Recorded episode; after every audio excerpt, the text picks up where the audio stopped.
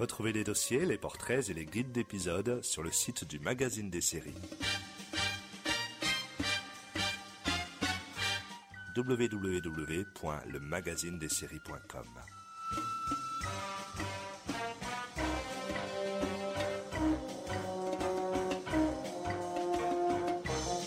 Vous êtes à l'écoute du magazine des séries sur Radio Campus, fréquence 106,6.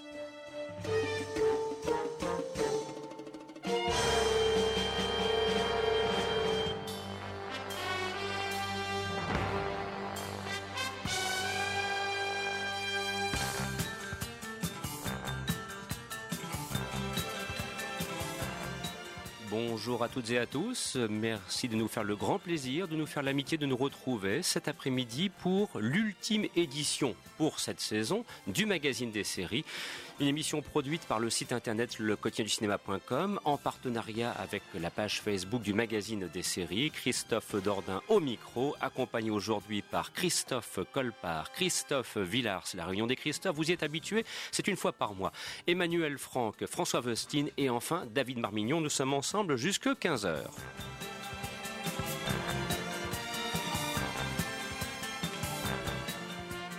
Au sommaire de cette édition mensuelle que du bon, quoique, alors avec le retour du karaté au petit écran via la série Cobra Kai.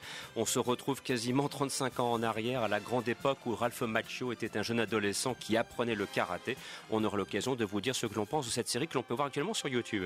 Il sera également question de Hans Tale, si je prononce bien, dont la saison 2 a été présentée lors du dernier festival Série Mania. On fera également un gros plan sur le comédien Tom Selleck qu'il est question d'un nouveau magnum. Et puis, on, ce sera aussi l'occasion de rappeler que depuis maintenant sept saisons, il est un flic dans la série Blue Bloods et qu'il a été aussi un bon détective, alias Jesse Stone.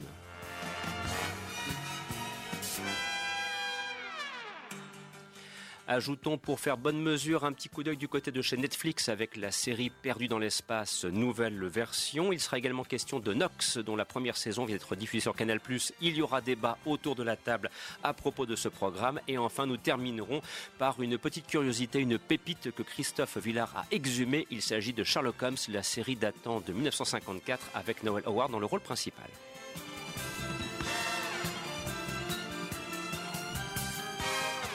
J'ai l'impression que je me suis encore trompé sur le nom du comédien. Je demanderai le moment venu et à Emmanuel et à Christophe de rectifier. Sur ce, embrayons tout de suite avec le sommaire et de découvrir le retour du karaté au petit écran avec Cobra Kai, dont voici tout de suite le générique.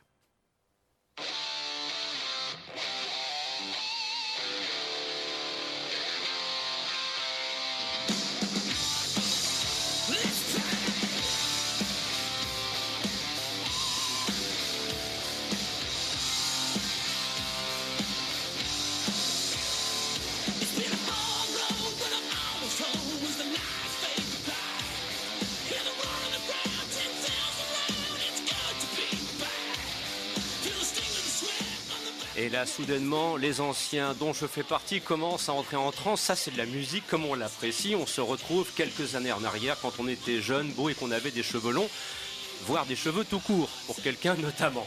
Oui, je sais, je m'en doutais bien que tu allais faire le signe de révolte nécessaire. Alors, vous l'aurez compris, avec euh, cette partition musicale qu'on va laisser maintenant tout doucement s'éteindre, c'est le grand retour, donc, euh, je, le disais, du, karaté au petit écran avec Cobra Kai. Alors, Emmanuel, ça a été une belle petite surprise que cette série qui a été créée notamment par euh, Joss Heard, il y a aussi John Hurwitz qui fait partie donc euh, du pool des créateurs. Alors, c'est une série qui a un format court, ce sont des épisodes de 26 minutes. Une première saison a déjà été diffusée via YouTube, c'est aussi un mode de diffusion bien particulier par rapport à ce à quoi nous sommes habitués.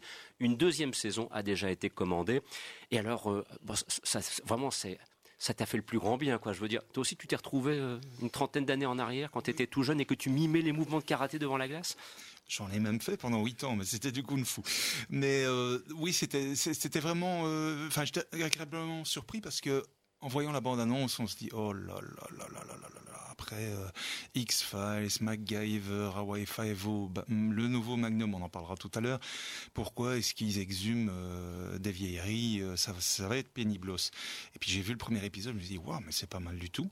D'une part William Zabka, donc celui qui joue Johnny Lawrence, qui était le, méchant blondinet qui qui brutalisait et tabassait Ralph Macchio dans, le, premier film, donc Karate Kid, hein, parce que dans le deuxième, on ne le voit qu'au début, c'est quelques minutes après la fin, à la fin du du tournoi de karaté. Et ici, ce qui était vraiment je trouve bien foutu, c'est que d'une part, ça a été euh, pensé et écrit euh, avec le scénariste original qui est Robert Mark Kamen, qu'on connaît aussi pour avoir participé à de nombreux films produits par euh, Luc Besson. pour le pire et pour le pire, surtout.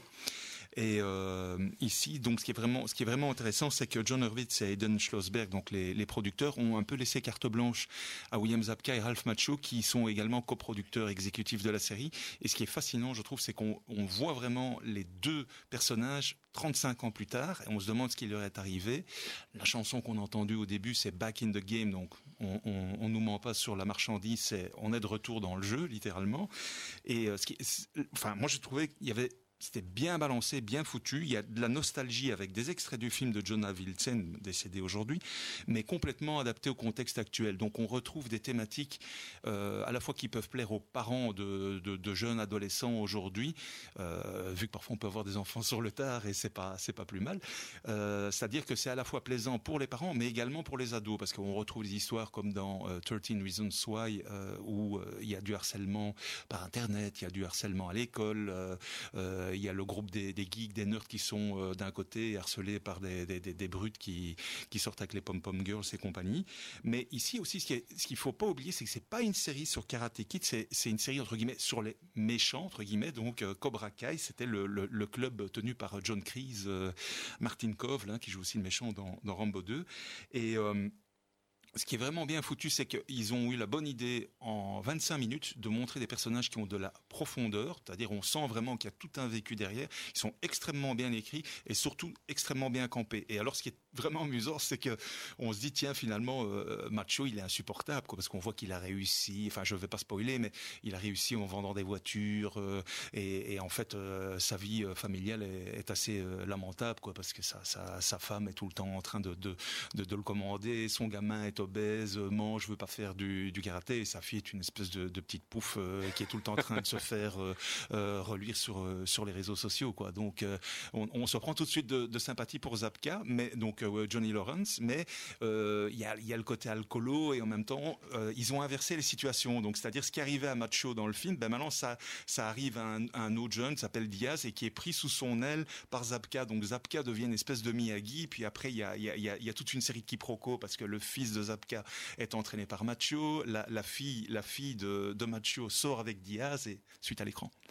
Et alors, les scènes de karaté, parce que faut bien reconnaître que dans les deux premiers volets, euh, c'était bien, mais c'était pas non plus d'un niveau exceptionnel. C'était pas Bruce Lee à l'écran, quoi. Je veux dire, ça tient la route? Euh, ça, ça, tient la route. Moi, j'étais franchement agréablement surpris euh, pour en avoir fait. Je vois un petit peu quand un acteur sait bouger mm. et, ou l'autre quand il est entraîné. Macho, il est pas plus bon qu'à l'époque. Au contraire, il est toujours aussi raide comme une, une passoire, quoi. Mm. Enfin, une planche à repasser plutôt. Je me souviens de son mouvement de la grue voilà. qui m'a laissé pantois. Hein. Oui, oui, oui. Mais enfin, bon, ici, Zapka, je pense qu'il a continué, euh, Johnny Lawrence, il a, il a, il a continué à s'entraîner vraiment dans la vie parce que quand il bouge et tout ça, il est, il est vraiment très souple, agile et on voit qu'il n'est pas doublé par un cascadeur. Franchement, le, le dernier épisode dans le dixième, des combats qui sont ouais bon tu sens que c'est chorégraphié et tout ça mais, mais mais le combat final il est il est vraiment bien et alors ce qui je voudrais rajouter une chose ils ont eu la bonne idée d'injecter de l'humour en se moquant d'eux-mêmes presque tout le temps quoi et mmh. ça c'est vraiment génial David, tu souhaitais ajouter ta, ta petite pierre à l'édifice Cobra Kai Ouais, euh, j'ai pas du tout vu la série. Je j'ai des très vagues souvenirs de, de, du film, mais c'est pas une série qui est produite par justement par YouTube, YouTube Red. Et c'est pas un ça. peu cheapos du Non, coup, pas du tout, pas du tout. Moi, j'ai été agréablement surpris. En fait, elle est disponible depuis le 2 mai 2018 euh, sur Hulu, et en fait, on s'élèvera sur YouTube Red. Mais donc, si vous allez sur YouTube normal, vous verrez que les deux premiers épisodes, parce que les, les suivants, il faut les payer. Oui, voilà. ce qui peut se comprendre. Donc, ce oui. qu'il faut aussi préciser que c'est un mode de diffusion euh, voilà. qui sort euh, des sentiers habituels. Mais de toute façon, il va falloir maintenant, euh, comment dirais-je, s'habituer à des modes de diffusion qui ne sont plus nécessairement par le biais des canaux classiques de la télévision. Je veux dire, voilà, le, nombre d'acteurs ne faisant que se multiplier qui participent à la production télévisuelle, eh bien, les, les façons de diffuser aussi ne vont faire que, que, croître. Un peu comme les matchs de foot, quoi. Oui, bah, c'est, bah, oui, la, la comparaison a, a, a, sa, a, sa, valeur, a sa justification. Pour répondre juste rapidement aussi par rapport à la, à la question de David, Qui est tout à fait légitime. Euh, on pourrait dire que c'est cheap dans le sens où il y a peu de décors. Donc il y a le club de karaté, il y a le, magasin de voitures de, la Rousseau, donc de Macho. Ça, mais c'est bien filmé. Il y a une, une, vraie direction de la photographie avec euh, ce côté soleil euh, californien rasant et un bon mélange nostalgie époque actuelle. Et par, rapport à certaines séries Netflix dont je tairai le nom, nous n'avons pas un seul épisode où il y a deux acteurs enfermés pendant tout l'épisode dans la même pièce, comme disait mon père quand je regardais MacGyver, mais c'est une série de fauchés. Voilà, donc euh, référence à l'émission que nous avons diffusée, euh, c'était euh, ben, au début du mois de mai quand on a fait le bilan de Série Mania et, ce propos avait été redéveloppé pour quelques exemples en particulier actuellement diffusés sur Netflix et que je vous laisse le soin de découvrir ou pas, si vous le souhaitez ou pas. Voilà, tout simplement. Sur ce, donc, nous poursuivons notre tour d'horizon des nombreuses séries que nous souhaitions évoquer cet après-midi et place à la saison 2 de ceci.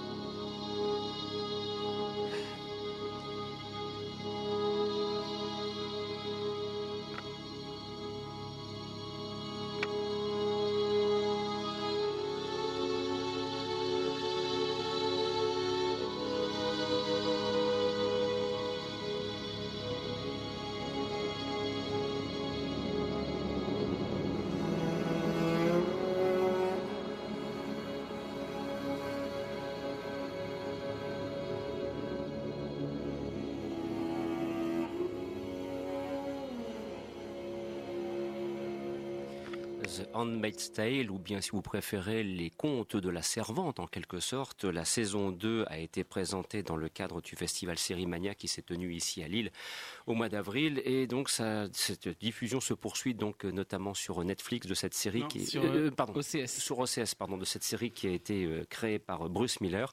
Alors David, on est toujours au même niveau de qualité que la saison première ou ça même encore ça monte encore d'un étage? Ouais, on, aurait pu croire c'est un la saison 2 de Handmaid's Tale, c'est un peu, c'est du, ça se base plus du tout sur le bouquin écrit par Margaret Atwood en 1985. Donc du coup, ça fait peur. C'est un peu comme la saison 2 de Certain Reason Why. C'est un peu comme la saison 2 de Big Little Lies. On se dit, qu'est-ce qu'ils vont pouvoir nous faire? Et en fait, ça continue ben, dans le chef-d'œuvre télévisuel, on peut le dire comme ça. Ça développe encore plus l'univers. On voit, on a des épisodes qui sont vraiment centrés sur des personnages secondaires, notamment un épisode formidable centré sur Yvonne euh, Strakowski qu'on avait déjà vu dans Chuck et qui là joue euh, une maîtresse euh, glaçante, hein, c'est le mot. Et ouais, c'est vraiment une saison 2 qui est une très très bonne surprise là où j'avais beaucoup de, de craintes. Mais bon, enfin voilà quoi, c'est toujours dans la même lignée que la saison 1, c'est toujours dans le fun et la franche rigolade. On est vraiment dans une série très glaçante à la violence psychologique hallucinante. Hein, c'est assez extrême. On est dans la, torture des femmes, dans la souffrance, mais c'est une série qui, fait du bien parce qu'elle c'est du féminisme explosif, c'est du féminisme avec un gros coup de pied dans les dans les roupettes et c'est assez salvateur à voir. Ça raconte une dystopie où la l'Amérique euh, est revenu euh, est revenu à un mode très fondamentaliste et où les le taux de natalité a, a, baissé drastiquement à cause de, ben, de de ce qui va forcément nous arriver, hein, la pollution, euh, notre façon de vivre, etc. Et donc du coup, la natalité, et notamment les femmes, euh, les femmes pouvant encore euh, enfanter, sont reléguées au rang de servantes écarlates, c'est-à-dire c'est des esclaves sexuels pour que les gens de la haute puissent enfanter. Et voilà, c'est assez glaçant parce que ben on n'en est pas loin en fait. Et la série remonte un peu le temps et nous montre comment l'Amérique euh, d'aujourd'hui est passée à cette Amérique fondamentaliste et, assez dingue. Et on se dit que dans l'Amérique de Trump, il y a des, échos qui, font vraiment froid dans le dos. Et voilà. Et donc du coup, il y a des acteurs qui sont tous euh, hallucinants. Enfin, Elisabeth Moss qui joue la, servante écarlate de, parce que ça, donc dans la série, elle s'appelle Offred, donc euh, en VF de Fred parce qu'elle appartient à l'homme de la maison et c'est elle a une performance, dans son regard, elle a toutes les émotions du monde. Euh, c'est vraiment dingue. Et chaque euh, épisode est un, est un mini euh, tour de force en termes de réalisation, de photographie. Et alors, c'est pas une série estivale à regarder avec avec un, une petite ombrelle. Hein. c'est vraiment le truc Panzer dans ta tronche qui te qui te fait réfléchir à ta condition d'être humain pendant des heures et des heures derrière Mais euh, c'est à voir absolument. Moi, je me suis pas pris une claque comme ça devant une série depuis, euh, allez, je vais dire Sense8, même si je sais que vous aimez pas forcément tous Sense8 autour de cette Si, table. mais si. Mais euh, vraiment, c'est à voir absolument, euh, mais à pas mettre devant tous les yeux. Voilà donc à propos de cette série dont la saison 2 est, actuellement, comment dirais-je, en cours de diffusion et qui est une saison 3 qui sera déjà euh, commandée, que c'est plus que, vraisemblable. Euh, Christophe, tu souhaites ajouter quelque chose peut-être? Euh, ouais, moi j'ai commencé la saison 1. C'est vrai que c'est quand même assez costaud comme c'est un film. c'est une série. Il faut tu, re- tu regardes pas. T'as intérêt à avoir un moral d'acier pour regarder ça parce que sinon, euh, bon- bonjour la déprime. hein, c'est quand même très très dur. hein. Et ça avait déjà été adapté au cinéma euh, par Volker Schlondorf dans les années euh, fin 80. Attends, si je dis pas de bêtises, ça doit être 87. Il y avait eu un film avec euh, Natasha Richardson et. Faye Dunaway. Mm. Et qu'est-ce qu'il vaut alors ce film? Il est très bon. Ouais, ouais, c'est ce Je- que je l'ai vu à que- l'époque et Ouais. euh, j'en garde un très bon souvenir, Mm. mais il n'est pas évident à retrouver. hein. Hum, Non, c'est une curiosité de Volker Schlondorf, euh, grand cinéaste allemand. Mais euh, c'est vrai que c'est un film qui, alors pour le coup, même à la télévision, je ne me souviens pas d'une diffusion à la télévision. Il est pas repassé depuis euh, Canal+. Ouais, depuis bah voilà. l'époque sur Canal+. Il n'y a voilà. aucune chaîne qui l'a repassé. Vu le sujet, c'est vrai que c'est pas encore un film de prime time. Non. Mais euh, et là, justement, c'est ça qui est chouette avec The Tale, c'est que ben, c'est vraiment une série coup de poing, mais que tu peux retrouver un peu partout et qui, je pense qu'elle a vraiment de quoi faire modifier les. Enfin, c'est vraiment une série en mode euh, MeToo, quoi. Et donc c'est vraiment, euh, c'est vraiment à voir. Et après avoir été diffusée sur euh, OCS Max, elle va être bientôt diffusée sur TF1 film série. Alors là, je redoute une chose. La C'est censure. ouais, ça va couper. Alors Mm. après, c'est, tu sais, c'est pas des, vraiment des. Sauf si c'est en deuxième partie de soirée. Ouais, parce qu'en fait, c'est pas très graphique, c'est vraiment de la, de la violence psychologique. Mhm. euh, Mhm. Enfin, des, des, des, des- appelons-le clairement, c'est des viols pour, sur des de enfin, longues, durées- de longues durées. euh, TF1, euh, TF1, quoi, hein. non, on a l'habitude, mais c'est sûr que c'est pas une série avec Ingrid Chauvin, Mimi Mati. Hein. Il n'y a pas euh, Ralph Fiennes qui joue dedans aussi Si, il y a Ah oui, Ralph un Fiennes, il y a plein hein. d'acteurs, et notamment, alors j'ai oublié le nom, vous allez peut-être me, me le dire, la, la- la petite fille qui jouait Rory dans Gilmore Girl, qui a bien grandi depuis et qui fait une performance hallucinante euh, avec un personnage tout en tension, en, en violence contenue et qui explose et qui va aller très très loin et c'est vraiment vraiment hallucinant. Coup de cœur donc pour euh, les contes de la servante Handmaid's Tale, saison 2 actuellement à voir sur OCS, saison 3 prochainement à venir. Voilà une série qui aura la chance de poursuivre sa carrière. Mais malheureusement, d'autres, et je, je profite de ce petit temps de pause, entre guillemets, avant d'aborder notre gros plan consacré à Tom Selleck, pour euh, signaler, euh, bah oui, il y, a- des séries qui s'arrêtent, euh, c'est inévitable. Voilà, alors il y a des séries qui ont été arrêtées. J'avoue que je ne me remets pas de l'arrêt de désigner survivant avec Kiefer Sutherland. Alors attends, j'ai une info là-dessus. Oh, Dis-moi oui. Il paraît que ça serait racheté par un truc Oh, Notam- ça- bah, ça- serait je- je- par Netflix. Moi, dernière fois que j'en ai, je t'en ai parlé en disant, Christophe, assis-toi, faut que je te parle. Tu vas passer la soirée dans le noir. Mais euh, il paraît que ça a été racheté par Netflix. Donc, Ah non mais là parce que là je voir. peux pas quoi. Mais le dernier épisode, on est resté là comme deux ronds de flanc avec Madame. On se dit mais c'est pas possible, ils vont pas s'arrêter là, ils peuvent pas nous faire un truc pareil. Et puis, puis moi j'adore Kiefer Sutherland. Enfin voilà, c'est c'est une série quand même, même si elle est classique et basique dans sa facture, elle est fout- bien foutue et hyper addictive. Alors bon, on, on va peut-être avoir un espoir pour désigner survivant. Bon par contre il y en a pas du tout pour The Americans. non, mais non, mais ça y est, c'est fini sur ce que le créateur voulait. Voilà. Vu Mais- le dernier Non, épisode non, justement, justement, justement, je, je sommes euh, vraiment au, au point ultime et on se doute bien, effectivement, on commence à subodorer ce qu'il va arriver aux époux de Jennings.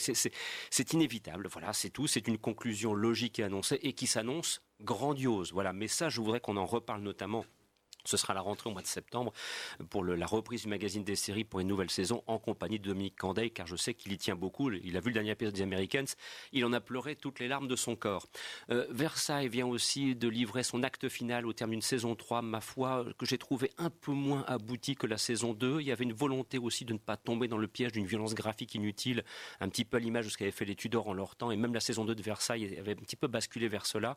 La saison 3 s'est un petit peu retenue dans ce registre, mais je trouve que, voilà, euh, scéna- scénaristiquement parlant, les, les épisodes étaient un tout petit peu moins intéressants, même si ça reste d'un très bon niveau, c'était pas aussi majestueux que la saison 2. Voilà, donc ça, ça fait partie des, des séries qui, qui, qui s'arrêtent. Et Homeland, tu oublies Homeland, et et j'allais, Ah. venir, et j'allais venir.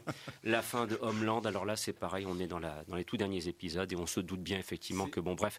Mais C'est voilà, la dernière c'est- saison là oui, Homeland, c'est Je terminé. te voilà. prêterai mon épaule, tu pourras pleurer. Oui, après. mais là, je vais, je vais avoir besoin, euh, de, comment dirais-je, d'un fût de bière pour m'en remettre. Km. mais après, Et dans les- oh, pas, pas sur la route. hein. Dans les bonnes nouvelles, il y a quand même la série Brooklyn Nine-Nine, qui est une sitcom euh, Mhm. qui est, euh, on peut le dire, c'est le truc le plus drôle qui est en ce moment à la téloche. Et elle a été rachetée. Donc c'était la Fox qui diffusait, qui a arrêté la série. Ça a été racheté par ABC. Et tu, tu vois, là, c'est vraiment un truc où bah, il y a toute une communauté qui, qui se met en place pour sauver une série. Et en, en 10 minutes, c'est réglé. Et c'est là où tu vois la force des réseaux sociaux. Ce qui est pas nouveau, hein, parce que tu avais déjà eu Super Jamie euh, dans les années 70 c'est- qui avait été racheté par, euh, après avoir été annulé par NBC, par une autre chaîne. euh, et tu as, tu as également eu, il y a une dizaine d'années, Jericho. Là, là. Ouais, mais ça a été racheté il y avait pour. une campagne avec des sacs pour- de noix. Là. Et, et après, la force des réseaux sociaux, c'est aussi la- l'arrêt de Rosanne, voilà, où là, pour le coup, ça a arrêté complètement la série. Voilà, donc euh, c'était des petites nouvelles qu'on voulait vous livrer euh, concernant des productions télévisuelles qui nous tiennent à cœur et que nous suivons parfois depuis tant d'années. Je vous rappelle que vous êtes sur Radio Campus fréquence 106.6, que vous écoutez l'édition mensuelle du magazine des séries le samedi entre 14h et 15h. Christophe Dordain au micro, accompagné de Christophe Colpart, Christophe Villard qu'on n'a pas encore entendu mais ça ne saurait tarder, Emmanuel Franck, François Fastine et David Marmignon. Et sur ce, il est temps maintenant de s'intéresser à un grand gaillard moustachu et quand on lui enlève, même quand on enlève sa moustache, euh, c'est quand même un excellent acteur qu'on apprécie beaucoup. Le voici dans une production télévisuelle qui n'est pas forcément la plus connue du grand public.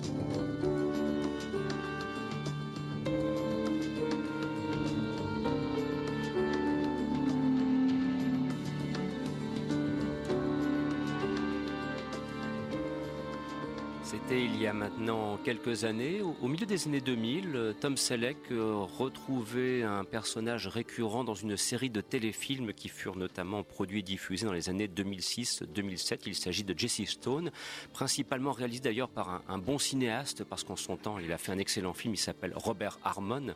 hein, et ça, euh, avec Rutger Hauer et C. Tom Howell, ça vous a donné Hitcher, qui est un film qui en a traumatisé plus d'un.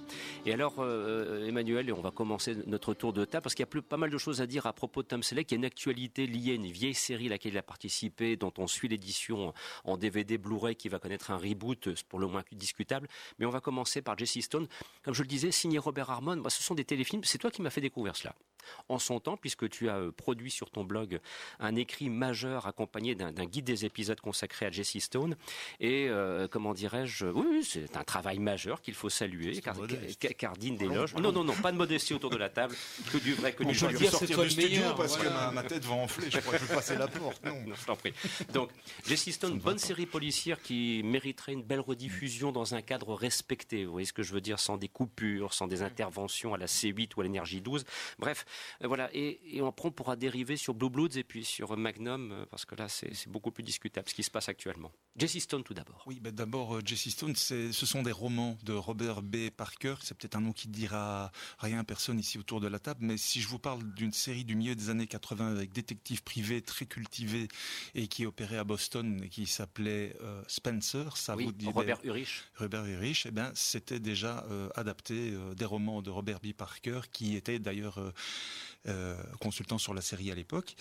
Alors, en fait, euh, Tom Selleck euh, a adoré les bouquins et il a décidé non seulement euh, d'être acteur, mais évidemment d'être producteur aussi. Donc, il a, conçu toute la, série téléfilm en se basant sur divers romans de, Parker. Alors, à ce jour, on compte neuf téléfilms. Il en a fait avec une belle régu- régularité. Je dirais, en général, c'est presque tous les ans. Il y a eu parfois une interruption de deux ans parce que entre les téléfilms, il tournait Blue Bloods. Nous allons y arriver. Et malheureusement, ça n'a visiblement pas marché euh, aussi bien en location quand il y avait encore des des tech ou vidéoclub, je ne sais comment on doit dire pour qu'on louait des DVD, mais enfin bon euh, l'ami Colpa peut me corriger. et, donc on n'a que quatre téléfilms qui sont disponibles dans le commerce en DVD en vente.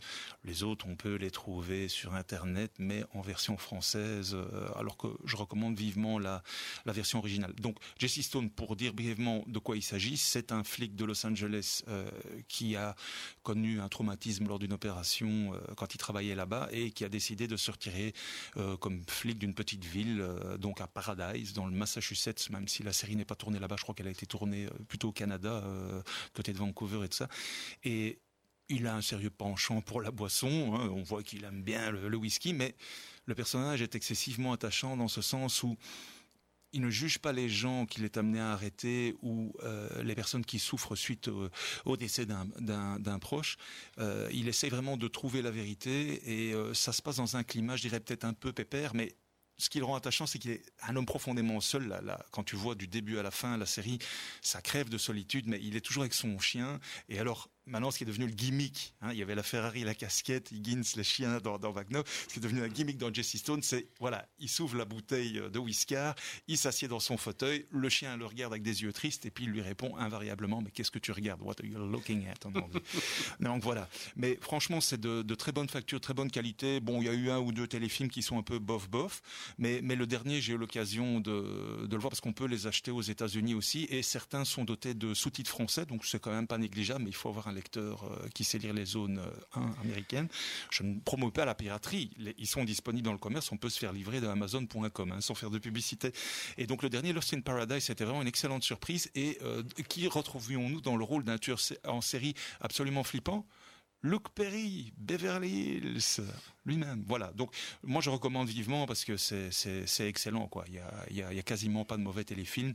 Et euh, Tom Selleck montre qu'il sait faire autre chose que Magnum et que Blue Bloods ou, d'autres rôles marquants euh, au cinéma, parce qu'il en a quand même fait quelques-uns qui étaient sympas, comme Mr. Baseball euh, ou Runaway. Hein, mais donc, donc voilà et de préciser que ce qu'il y a d'intéressant aussi dans Jesse Stone, c'est cette espèce de, de, de, démarche de grande carcasse oui. qu'il déambule comme ça, il, il, déambule au fur et à mesure de ses enquêtes dans les rues et quand on s'en penchant oui. pour le whisky, c'est quand même qu quelque chose qu'on retrouve dans Blue Bloods parce que oui. la famille Reagan, le moins qu'on mmh. puisse dire, c'est que ce soit le grand-père, le père ou les enfants, il euh, n'y a pas un épisode, d'ailleurs c'est assez fascinant de voir une série CBS quand même républicaine, valeur mmh. morale, où on picole comme c'est pas permis, quoi, ouais. je veux dire, où, où, de temps en temps c'est un flingue. Par contre, dès qu'il s'agit de montrer autre chose, là c'est strictement interdit.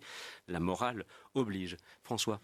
Ah oui, euh, Blue Bloods, c'est vrai que ça fait tourner un peu le commerce de l'alcool, mais c'est vraiment une série que j'apprécie énormément. Moi aussi. Euh, je, je, on peut se, se, mettre sur le canapé, regarder ça et en, en ressortir. Euh, Bien, voilà. C'est une famille de, de policiers, hein, c'est d'où le nom, hein, le sang bleu, hein, qu'on qu transmet ici de, de, génération en génération. On a le grand-père qui était en, ancien commissaire de police, le Francis Reagan qui est joué par Tom Selleck, qui lui aura toute sa petite famille, euh, qui, qui, va aussi travailler euh, chacun son rôle. Une, sa fille sera avocate, je pense. Mm -hmm. Et on, on, va aborder bien sûr des enquêtes, comme ils savent bien faire euh, là-bas, puisqu'ils produisent aussi NCIS, euh, etc. Ouais. Mais on aura aussi beaucoup de, de, problèmes de morale, à savoir comment est-ce qu'on travaille en famille, est-ce qu'on peut toujours être juste avec euh, ses, ses, fils, surtout si on est soi-même le chef, et toujours à la fin le sacré repas de famille, ah, ça, oui, où on aura toujours une, une, une, petite affaire familiale qu'il va falloir régler. Et une leçon de morale. Voilà, c'est ça, toujours. Mmh. Et c'est fort sympathique. Et Tom Selleck, là pour une fois, va poser le, va poser les chaussures, va rester assis dans son bureau et gérer plus ou moins la politique euh, mmh. qu'on qu voit assez rarement, mine de rien, dans, dans les séries comme ça. Oui. Donc, en plus, ça se passe à New York, donc la ville de New York est extrêmement bien représentée. C'est un, bon plaisir. Et je sais que tu as cité Monsieur Baseball tout à l'heure. Je sais qu'on parle pas trop de films, mais c'est un film qui m'a vraiment plu également. Un, bon film comique à voir. Et de préciser que la série Blue Bloods, donc, qui existe depuis sept saisons et diffusée sur le réseau CBS, a été initiée et produite par Leonard Goldberg. Hein. C'est l'ancien euh, entre guillemets euh, associé d'Aaron Spelling de la grande époque des Spelling Goldberg des années 70 et 80, les drôles de dames et autres Starsky Hutch. Ceci dit en passant. Oui, Emmanuel et après Christophe. Simplement dire qu'il y a aussi quelques solides guest stars, des vedettes invitées. Il y a Stacy Kitsch, euh, Oui. Mike Hammer. Donc c'est marrant de voir Magnum et Mike Hammer. Je crois qu'il y a Fonzie aussi, Mhm. Henry Winkler qui a joué dans l'épisode, Donny Sesberd qui est extraordinaire aussi, là, qui jouait euh, le chef de The Unit. enfin et, et plein d'autres. Première saison, dans 24 heures chrono. notre ami Jarod, le caméléon aussi, Ouais, qui tout jouait le méchant, excellent. Euh, euh, je sais plus comment il s'appelle cet Michael acteur. T. Michael West. T. West. voilà. Michael T. West, Voilà. tout à fait. Christophe Oui, euh, Jesse Stone, il y aura un dixième, euh, il y aura un dixième téléfilm cette année. Oui, tout de, à fait. de. Mais sans, sans- encore non titré. Effectivement, tu fais bien de compléter. Euh, moi, le- comme tu le disais tout à l'heure, Christophe, euh, le problème pour Blue Bloods et Jesse Stone, c'est vrai que ça devrait être passé dans des conditions euh, télévisuelles euh, certainement meilleures, c'est-à-dire sans coupure pub et. Et tout le série, hein, euh, mais aussi, ça devrait être aussi euh, proposé en version multilingue, parce que comme disait Manu, ça doit être meilleur en, V- euh, en VO qu'en VF, parce que moi, le, ce qui me pose problème avec euh, Tom Selleck dernièrement, c'est que c'est bah, c'est Jacques Franz qui fait la voix de Tom Selleck, et c'est la voix de De Niro et Mel Gibson, et euh, j'y arrive pas. Mais dans arrive Bloods, pas. il est excellent. hein. Personnellement, je trouve qu'il faut oublier Je- Francis Lax, mais c'est parce que le personnage Ouais, est différent mais- aussi. Bon, voilà. Parce que dans- Ça me, j'ai trop, euh, je trouve que ça colle pas au visage. J'aurais préféré que ça soit piraté, qui avait déjà doublé euh, Mhm. Tom Selleck dans plusieurs films, entre autres euh, Délit euh, non pas Délit d'innocence, Les Aventuriers du bout du monde. Ouais. Euh, je trouve que la voix aurait peut-être mieux collé. Mais piraté maintenant, bon, qui fut jadis la voix de Manix, c'est quelqu'un qui est maintenant très âgé, je pense, qui a pris sa retraite tout simplement. Mais- Puis avec Ad- Adopi, piraté, c'est un peu compliqué d'utiliser. Pierre athée, pas piraté, mais faites, faites quelque chose avec lui. lance pas dans une carrière de comique. Alors, sur ce, chers amis, euh, parce que c'était aussi pourquoi on voulait se focaliser sur Tom Selleck, qui est un comédien qu'on apprécie euh, beaucoup. Euh, Alors, actuellement, il est question de Magnum. Il est question de Magnum que l'on suit donc en Blu-ray puisque la, la saison 2 va arriver ici vers le 21-22 juin grâce à nos amis de Elephant Film. Et puis, il s'avère qu'on a découvert une bande-annonce du reboot de Magnum. Et alors là, là, là, alors là, là, chers amis, Ça a l'air génial. Oui, voilà, voilà. Ça, Satanas ça a l'air J'allais le dire. ça a l'air génialement con, génialement stupide, génialement nul, et on se dit mais c'est vraiment attentatoire à une institution qui est Magnum. Enfin, comment on c'est une, c'est une vraie cas- c'est une catastrophe annoncée, et, et les réactions sur les réseaux sociaux ont été à la hauteur de la bande-annonce, la première bande-annonce qu'on a pu voir, François. On a tué MacGyver et maintenant qu'il qu'il est bien enterré, on va passer à Magnum. Et de toute façon, une photo suffit, euh, pas besoin de voir le trailer. hein. On voit Magnum- le nouveau Magnum, hein, n'insultons pas l'ancien, dans sa voiture, sans chemise hawaïenne Sans moustache. et sans moustache, qui Voilà. est extrêmement choquant. Et si on regarde un peu plus loin, si vous lisez un peu sur Internet, apparemment même il y aurait des, des controverses sur la Ferrari qui ne serait pas authentique. Donc ça n'augure rien de bon et c'est produit par les mêmes personnes qui ont fait MacGyver. Donc je pense Et Hawaii Five-O, hein, le duo euh, Lemkoff-Guggenheim. on pourra passer notre euh, chemin, je pense.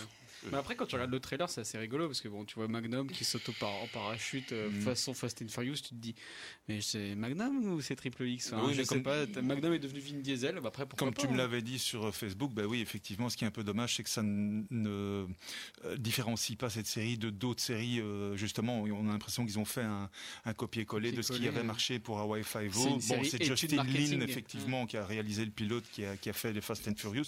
C'est c'est assez génial au niveau action quand tu vois, mais le- le- l'esprit Magnum n'est pas n'est pas respecté. Mais je pense que le, le problème de cette nouvelle version, c'est que ils font ça pour le, le public ado d'aujourd'hui qui ne connaît pas, je pense, la série originale. Oui, oui, oui. C'est possible, hein, c'est possible parce que certain. on le voit, on le voit avec MacGyver aussi, ça marche aux États-Unis. On se dit, mais ils ont jamais entendu parler de Richard Dean Anderson, c'est pas possible, quoi. Et donc voilà. Entre 25 et 30 C'est un années ont passé, euh, ce sont de nouvelles ouais. générations, ça peut Ouais. se comprendre. Christophe. Oui, non, justement, c'était la question que j'allais vous poser, c'est de me dire, est-ce que ça peut être une série qui aura euh, son public euh, finalement aussi, qui est, qui est- au-delà de, de faire une comparaison avec nous, ce qu'on a connu Malheureusement, oui. Oui. Oui, malheureusement, ça, ça va avoir son public comme l'arme fatale ou MacGyver. euh, Mhm. Mais quand tu vois, En fait, moi le- j'ai vu la moitié de, la bande-annonce et, c'est- Et- je trouve et- ça déplorable. et- et il y a des gens qui vont écrire sur, euh, sur Facebook la nouvelle série culte Magnum, en ne sachant même pas ce que le mot série culte veut dire.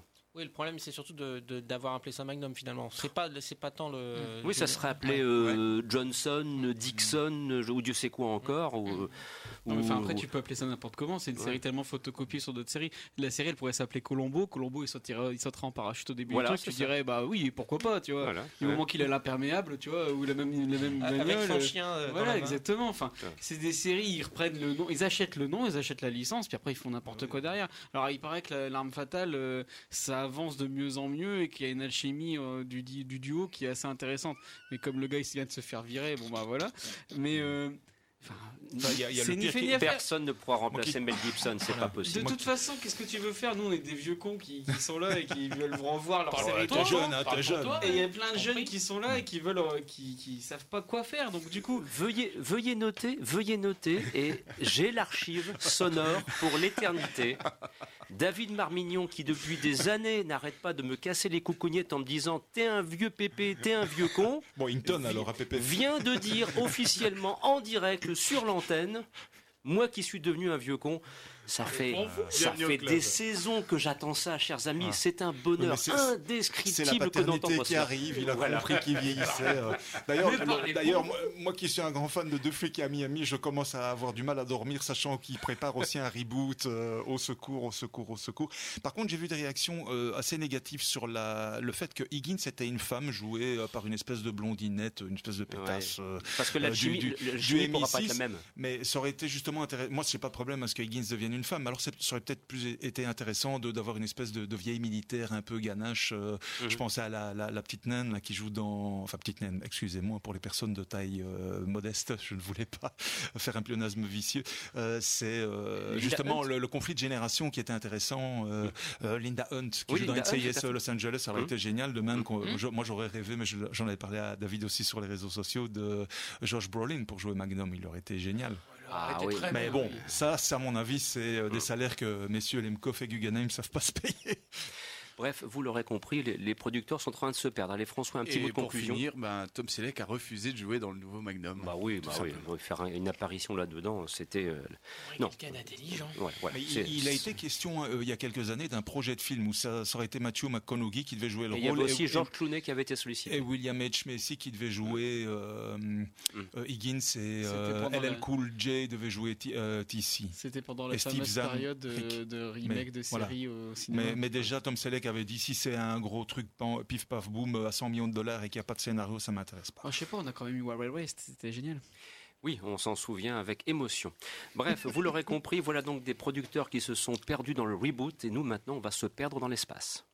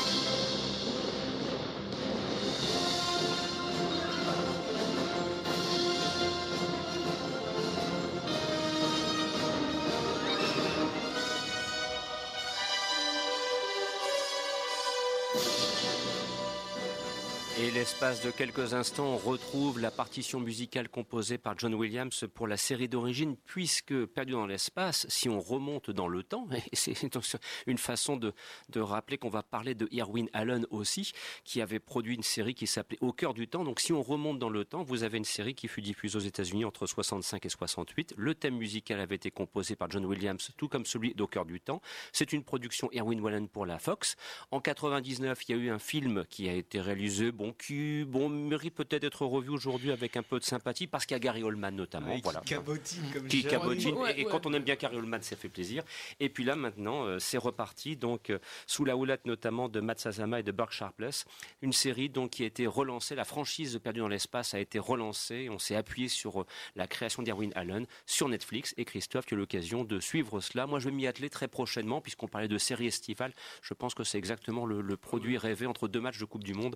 J'aurai aurait toujours un petit peu de temps disponible. Christophe, perdu dans l'espace. Ouais, c'est vraiment une série 100% familiale comme l'était euh, l'original, bien que j'ai pas eu l'occasion de voir beaucoup d'épisodes parce que bon, en France c'est assez difficilement. M6 est passé par là dans les années 80. Ouais, et euh, apparemment euh, c'est ce que j'ai lu. Apparemment, euh, C'est comme ça que je l'ai découverte. Moi, Il y avait Guy Williams. hein, Il y avait Guy Williams. C'était ouais. la deuxième Ouais, série de. Après- même Faut quand que- même, hein, je il n'a pas fait sur que les- Zorro. Je sais que sur les trois saisons, tu as aussi un épisode avec Kurt Russell. Oui, c'est vrai, tout petit, Ouais, ouais. tout jeune. Ça c'est. euh, mais moi j'aime beaucoup, j'aime beaucoup cette nouvelle version. Je trouve que c'est très, euh, c'est vraiment de la belle science-fiction. Euh, Bon, bien sûr, c'est très familial comme l'était la série d'origine, comme l'était le film euh, avec euh, John Hurt. Mhm. Et puis, euh, Gary, tu le disais, Gary Oldman, Matt Leblanc. C'était.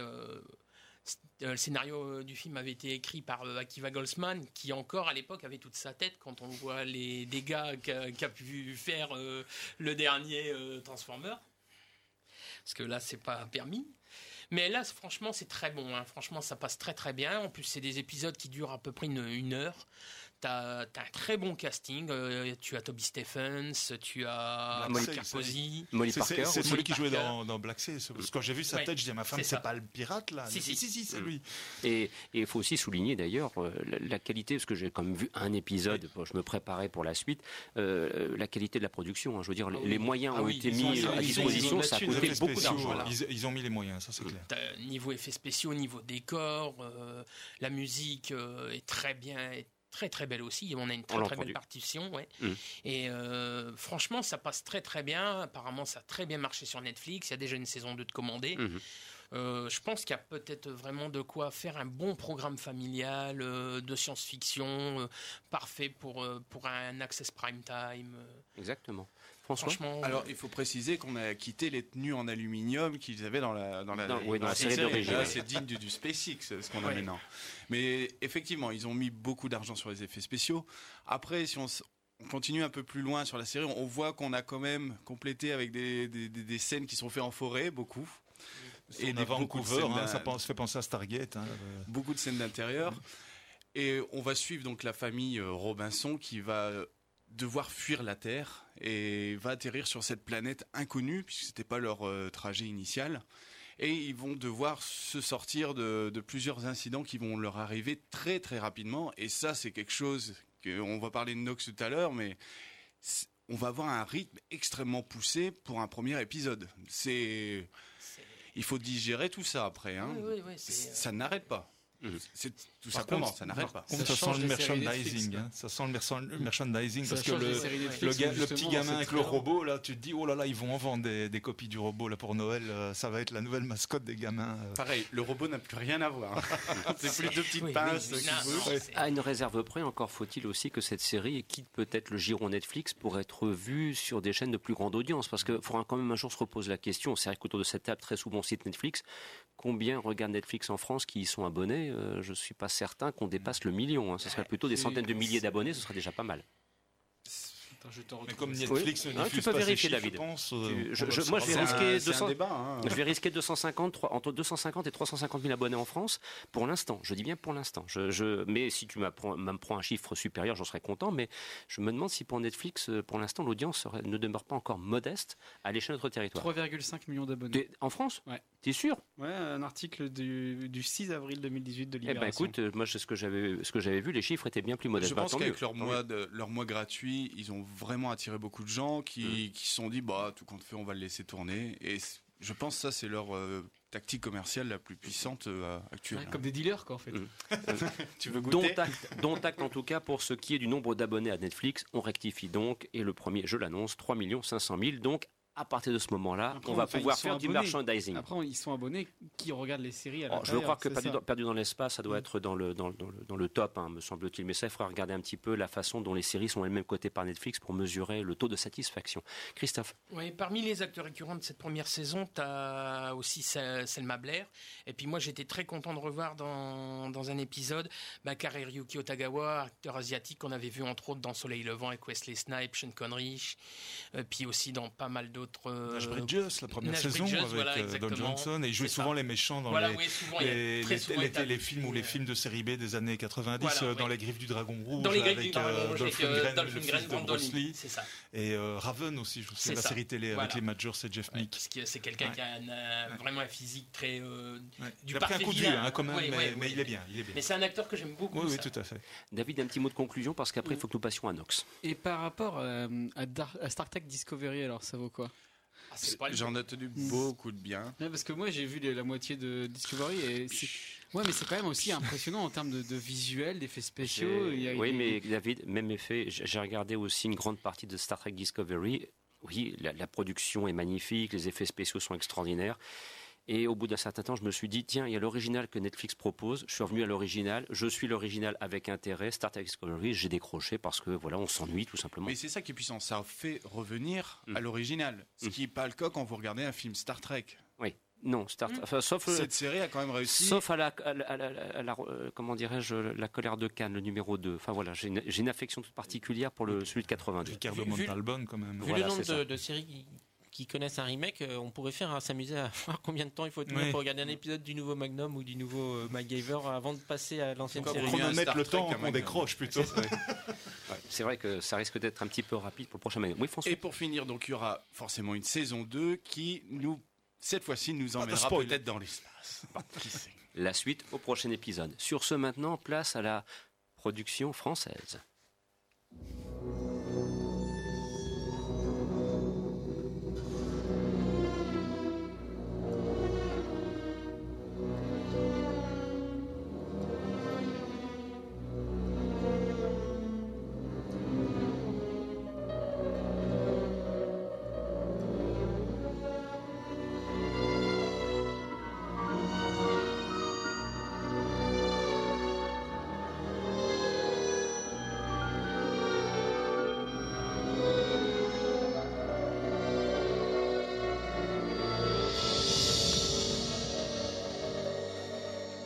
S'agit donc de Nox. La première saison vient d'être diffusée, est actuellement en cours de diffusion. Les derniers épisodes sont programmés sur, sur Canal+. Alors c'est une série dans le cadre de sa production. On retrouve le nom de quelqu'un qu'on apprécie beaucoup si on aime le cinéma polar français. Il s'agit de Fred Cavaillé. Voilà, donc c'est quelqu'un euh, d'importance qui a réalisé notamment un trio de films policiers euh, tels que À bout portant, bien pour elle, qui était vraiment euh, très solidement charpenté. Alors au casting, il y a Nathalie Baye. Alors moi, je vous dis tout de suite, ça a été pour moi l'obstacle majeur qui fait que j'avais pas envie. Il y a quand même Nathalie Baye qui fait des kung-fu, du kung-fu dans la série. et Ça, Voilà. c'est génial. Ça, que ça, ça et qui voir, torture et qui torture c'est- c'est pas possible. Et alors après, il y a Malik Zidi, euh, dont euh, on précise bien qu'il Oh, n'a euh, que comment dire, c'est homonyme. Enfin, il n'y a pas, il y a pas de lien de parenté Rien avec à le, voir. le metteur en scène de Claude Zidi. Il y a aussi Maïwen. Bref, j'ai eu vraiment beaucoup d'obstacles et je pense malheureusement que vous écoutant maintenant, je vais en avoir encore plus parce que j'ai regardé un petit extrait. Je me suis dit oh non, c'est pas possible. quoi. J'y arrive pas. C'est pas crédible pour dessous. Telle est l'impression que j'ai eue. je confirme David va être en défense pour dire non, c'est bien. Emmanuel, pour commencer, pour dire oh non, c'est vraiment pas bien du tout. je vais quand même pas démolir la série dans ce sens où il y a quand même plusieurs qualités. La première, c'est la mise en scène. Faut, faut dire ce qui est. Mabrouk El Meshri, il sait quand même euh, filmer, quoi. Et surtout, euh, tout ce qui est ambiance, décor, c'est digne de, de la qualité d'une série américaine. On a parfois l'impression, quand on voit la caméra déambuler dans les, les catacombes, ça aussi, c'est une très bonne idée. Je trouve malheureusement mal exploitée, mais ça, c'est plus des questions d'écriture, de, de, scénario, de, tension, de, beats, comme on dit, donc de, trouver des rebondissements euh, à, des, moments euh, clés. Euh, donc ça, je dirais au niveau du, du produit fini, c'est excellent. Par contre, distribution, Maïwen, je trouvais qu'elle s'en sortait pas mal. Nathalie Baye, elle joue bien, mais on se demande un peu ce qu'elle fout là, dans le sens, elle, elle a l'air de s'embêter parce que son, son, son personnage n'est que colère ou que euh, vengeance. Et euh, euh, une erreur de casting absolue, c'est Malik Zidi, quoi. Ce gars, c'est un acteur de théâtre. On a l'impression, il n'est pas crédible pour dessous en flic. Et, alors, moi, j'ai trouvé que l'in- l'intrigue, ça se traînait comme une espèce de vieux pneu de camion crevé en bord d'autoroute, quoi. Il n'y a pas de tension. On ne ressent pas. Euh, comment dire, d'évolution aussi euh, véritable des personnages. Et euh, pour paraphraser, je ne voudrais pas être aussi méchant de- que notre ami qui nous manque aujourd'hui, euh, Fouad Boudard. J'aurais presque envie de dire, c'est de la merde. Euh, François et après David? Oh là là. Allez, vas-y. Envoie-moi un coup de latte à la Cobra Kai dans la tronche. J'attends. Moi, je trouve qu'il y a une réalisation qui est bien faite sur les plans. Je suis d'accord avec toi. Par contre, euh, la direction d'acteurs, et je pense que c'est ça le gros problème, c'est que les, les, les, rôles d'acteurs étaient tellement prédéfinis, les personnages sont tellement euh, tout est écrit, et on leur a, on les a dirigés au pas, au pas et à l'œil. Quoi. On, leur a laissé aucune liberté de, de mettre un peu d'eux, donc ça, ça sent pas naturel du oui, tout. rigide, c'est ça que j'ai senti. Il y a les deux premiers épisodes sont extrêmement longs. J'ai fini ça, j'ai dit mais colère, trahison, qu'est-ce que je, qu'est-ce que je viens de passer 40 minutes, je, même ça semble des heures de regarder un épisode. de 58 minutes, je pense, temps, tellement c'est long. Et David nous avait envoyé un mail en disant j'ai vu quatre épisodes, je trouve ça super bien et je me suis je me suis dit il, il doit pas se sentir bien le pauvre David, il y a un il problème. Était au bout de sa cinquième bière. Hein. Et en fait non non il vieillit, il vieillit. En, attaquant en attaquant le troisième et quatrième épisode, c'est là qu'on commence à avoir un rythme qui s'accélère, on commence à voir ce thriller qui devient un peu plus oppressant, ce sentiment alors horreur euh, vite dit mais bon vu puisque tout se passe sous Paris. Hein, mhm, c'est la disparition d'une policière qui va être recherchée par sa, par sa mère, qui est une ancienne flic, et par son collègue. Et ils vont descendre au premier niveau, qu'on appelle ça, qui sont les égouts, mais plus on va descendre, on va s'apercevoir qu'il y a d'autres niveaux qui ne sont connus quasiment de personne, avec des entrées secrètes. Et là, on, ça commence à devenir intéressant, et ça, ça se passe troisième, quatrième. À part ça, ça, il faut quand même, moi, euh, malheureusement, j'ai quelquefois je passais certains passages, je me disais c'est pas possible, j'ai pas envie de voir Nathalie Baye donner à manger, faire à manger, de lui donner à son chien pendant trois minutes. Mais je sais quoi C'était dur. Non, t'exagères quand même. Enfin, moi, je trouve que c'est une série où je suis un peu un califourchon entre le, bon gros polar à la française qu'on pouvait trouver dans les années 80 et le petit plaisir coupable. Euh, moi, j'aime bien, tu vois. Déjà, j'aime bien l'idée d'avoir Maïwen attaché pendant six épisodes, euh, enfermé au fond d'une mmh. cave. Déjà, ça, c'est un bon petit point pour moi. Nathalie Baye qui donne des high kicks. Bon, moi, je signe pour 5, euh, 15 saisons de plus. Avec doublure? Je sais rien, je, m'en fous. J'ai juste l'idée d'avoir Nathalie Baye qui lève le pied qui en disant oh, doublure, ta gueule, Je trouve que Nathalie Baye, elle reprend en fait un peu son rôle qu'elle avait dans Le Petit Lieutenant en 2005 de mmh. Xavier Beauvois. 70 ans, hein, je pense. Parce que 70 ans, ça m'étonnerait que. Elle, joue, elle le joue en mode badass avec. Euh, avec Danny Trejo. Ouais, non, mais pour elle. Un, petit côté, euh, enfin, pas prêté, pas du tout au pub L'Oréal, quoi. Et moi je trouve que c'est ça qui est cool franchement moi j'étais happé dès le premier épisode où c'est le rythme est très très soutenu et moi j'ai trouvé ça. Et après moi j'étais happé par le côté l'ambiance un peu à la Seven bien glauque. Et plus ça avance plus ça devient noir jusqu'à un final que je vais pas spoiler mais ça fait du bien d'aller d'aller aussi loin dans la fiction française pour un truc un peu sans espoir et, c'est vraiment chouette de ce côté-là. Après effectivement bon c'est toujours le problème les scories de la fiction française. T'as toujours des dialogues qui sont trop écrits. Du coup quand les acteurs les balancent ça sonne pas. Ils veulent faire à l'américaine mais comme c'est dit en français ça sonne pas bien. Et euh, il y a toujours ce côté bon bah, on fait un petit peu durer avec des scènes qui sont un peu trop longues ou le côté euh, bah, ils veulent faire un petit peu réaliste alors que l'histoire n'est pas du tout réaliste. Un truc comme Braco. Braco, première saison, ils ont voulu faire un, The Shield à la française, c'était à peu près réaliste. Et après, ils se sont dit, qu'est-ce qu'on s'emmerde d'avoir euh, les vrais sigles, les, vrais. Les, Enfin, on va pas faire de la paperasse, on fait braco. Donc, du coup, là, ça partait dans n'importe quoi, mais c'était ça qui était jouissif. Et là, ça va un petit peu trop dans, euh, bah, il faut telle procédure. On n'est on est pas dans The Wire, quoi. C'est un peu, c'est la fiction française. Mais franchement, moi, je trouvais que c'était une très bonne surprise. Six épisodes d'une heure à peu près, ça se suit très bien. Et franchement, faut pas bouder son plaisir. Pour une fois qu'on n'a pas c'était bien suffisant. Ouais, pour une fois qu'on n'a pas un truc avec Joséphine Ange Gardien, euh, tant mieux. Ah non, Candice Renoir. C'est pas demain vous appartient, quoi. Voilà. Christophe, et, après je reviendrai vers toi pour la toute fin de l'émission, hein, s'il te plaît. Oui, bah, en deux mots, bah, moi j'ai vu que le pilote, mais c'est vrai que je l'ai vu parce que vous, avez, vous, aviez dit que vous alliez parler de la série, donc j'étais intrigué. Euh, j'ai pas du tout, moi souvent, j'essaye pas de savoir de quoi ça parle, donc je me lance dans la, dans la série. Et moi, ce qui m'a intéressé, c'était euh, le fait de découvrir ce monde des catacombes. c'est vrai que moi, c'est un sujet qui m'a intéressé une dizaine d'années. Paris est quand même une, il y a je sais plus combien de kilomètres de, catacombes comme ça qui, où il y a plein de, il se passe plein de choses là-bas. Et euh, donc c'était vraiment intrigant et, du coup euh, bah, j'ai été assez pris dans le, par, par la série et, donc j'ai envie de voir la suite. Voilà. Il nous reste quelques instants pour vraiment conclure le sommaire et aborder maintenant, pour finir, ceci.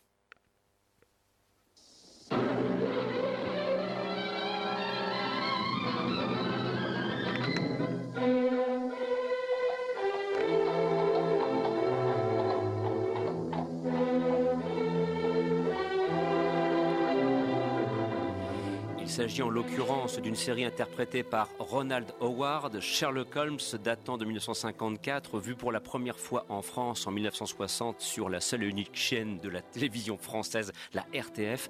Tu souhaitais revenir sur cette série pour conclure, sortie en DVD il y a maintenant deux ans. Oui, c'est sorti chez Artus Film. Euh, alors, c'est vrai que je, l'ai eu appris un peu par hasard. Et euh, c'est vrai qu'aujourd'hui, ben, les séries anciennes, il n'y en a plus beaucoup qui sortent en DVD. Hein. il faut vraiment les compter sur une doigt d'une main. Alors, même si on a maintenant des nouvelles éditions en Blu-ray pour certaines séries.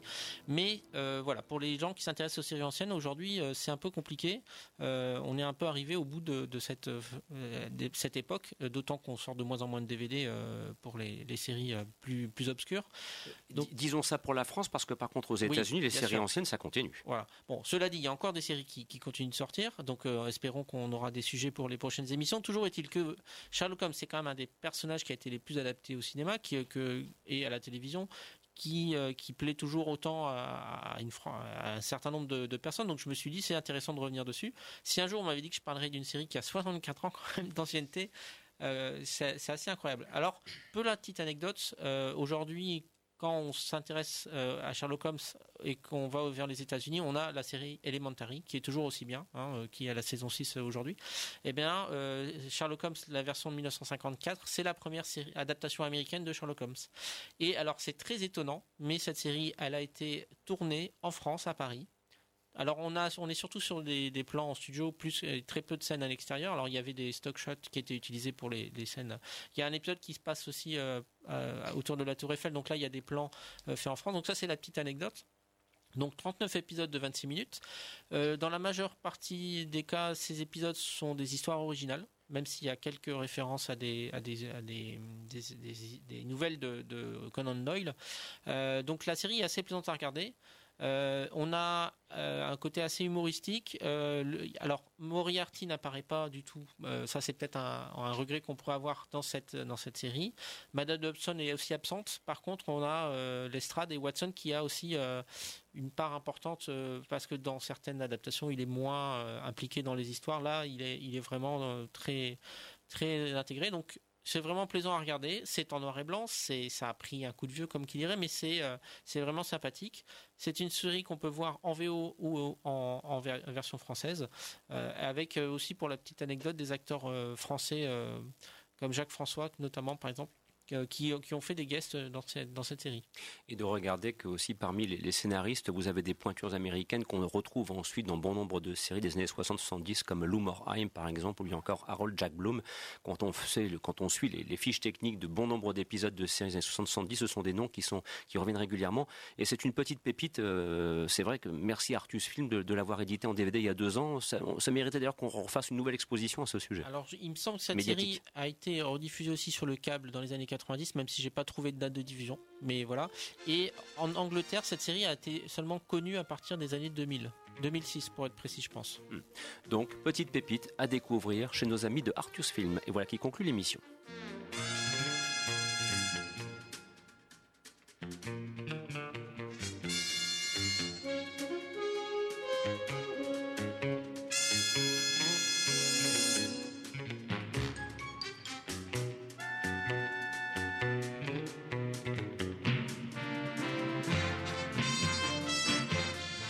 Ainsi s'achève cette ultime édition du magazine des séries pour cette saison 2017-2018. Le temps de la pause estivale est venu et nous serons de retour à partir du mois de septembre. Vous étiez en compagnie de Christophe Dordain, Christophe Colpart, Christophe Villard, Emmanuel Franck, François Vestine et David Marmignon. La semaine prochaine, retour au cinéma avec Les Salles Obscures il sera question bien sûr du Jurassic Park numéro 5, 6, 7, 8, 9, 10. J'avoue qu'on finit un petit peu par s'y perdre. Bref, du royaume qui s'écroule. Voilà, ce sera la thématique dominante et ça permettra aussi de retrouver d'ailleurs Gabriel Carton que l'on salue au passage et qui a bien longtemps euh, a œuvré aussi autour de cette table. Je dis ça un petit peu pour le chariot parce que ça fait des mois qu'on l'a pas entendu. Il fera son grand retour et il y aura aussi les grands débuts d'un certain Maxime Cailleret que je salue également. Vous pourrez retrouver cette émission en replay sur la page Facebook des Aventures Salles Obscures qui produit le magazine des séries, sur le magazine des séries également, et puis aussi sur euh, la station www.campusil.com, rubrique podcast, sans parler des multi-rediffusions sur Radio WRS, Cinéma Radio et sur Pastel FM. Sur ce, on vous souhaite un excellent week-end. Merci de votre fidélité et de votre attention. Au revoir.